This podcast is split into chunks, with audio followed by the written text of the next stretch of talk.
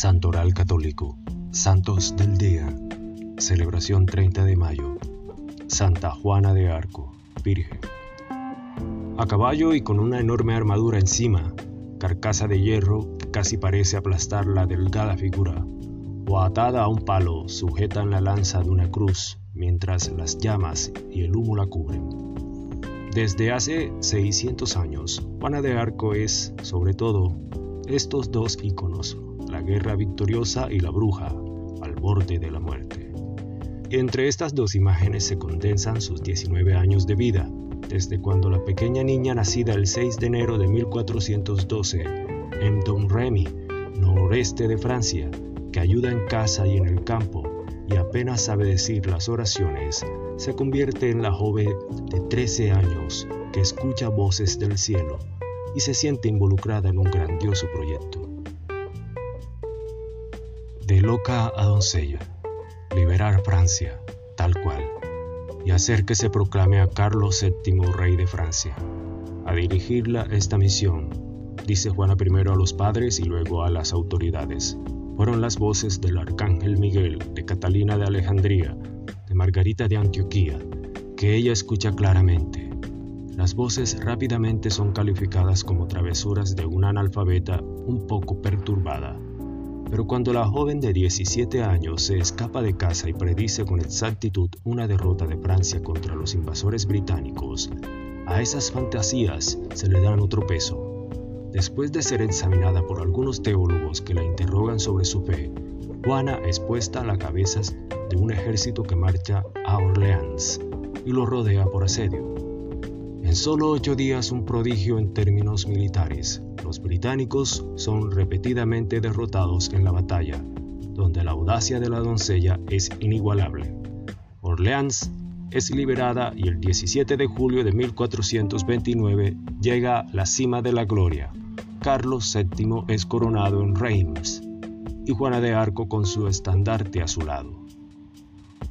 Los dos enemigos, sin embargo, dos fuerzas opuestas y similares conspiran contra la doncella, los ingleses que no asumen la derrota a manos de una niña y los mismos franceses, generales y eclesiásticos, que no quieren verse suplantados por la misma razón.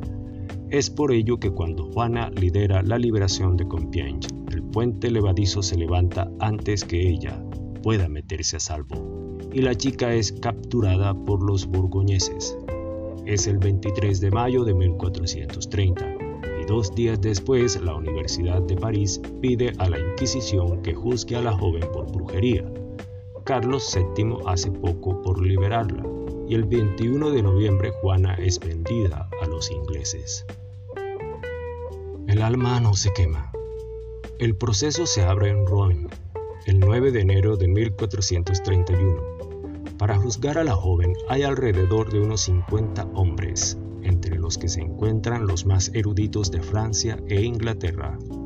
Obispos, abogados eclesiásticos, prelados de diversos grados la interrogan profundamente sobre los cargos de imputación, idolatría, cisma y apostasía. Su fe, el uso de sus ropas masculinas, las misteriosas voces, cada cosa es objeto de duras acusaciones y falsas reconstrucciones a las cuales Juana, a pesar de no tener educación, responde con valentía y precisión. Se le pregunta, entre otras cosas, si está en la gracia de Dios y la respuesta es, si estoy, Dios me cuidará. Si no estoy, Dios quiera ponerme porque preferiría morir que no estar en el amor de Dios.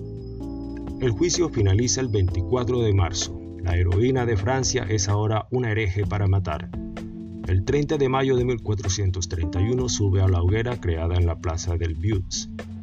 Muere quemada viva, con los ojos fijos en la gran cruz de procesión que el hermano Isambard de la Pierre llevó para ella.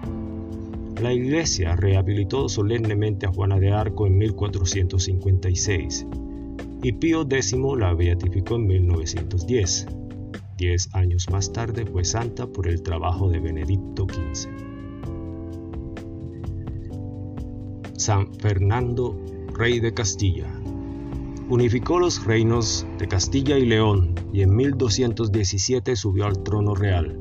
Se le denominó el conquistador de Andalucía por haber eliminado el dominio sarraceno de Sevilla y Córdoba. Construyó la Catedral de Burgos y amplió la Universidad de Salamanca. Fue canonizado por Clemente X en 1671. Santa Dinfan. Santa Difna, recordada el 30 de mayo en el martirologio romano, es la patrona de las personas que sufren disturbios mentales y neurológicos y también de las mujeres víctimas de incesto y de violencia. Su devoción se ha extendido en los centros médicos especializados en cura de esta patología. Santa Petronila. Según la pasio de los santos, Nereo y Aquileo sería hija del apóstol Pedro. Las fuentes no concuerdan sobre ello, pero sí es cierto que fue sepultada en el cementerio de Domitila, las noticias sobre su martirio se remontan al siglo IV. Sus restos se encuentran en San Pedro desde el año 757. Gracias, gloria a Dios.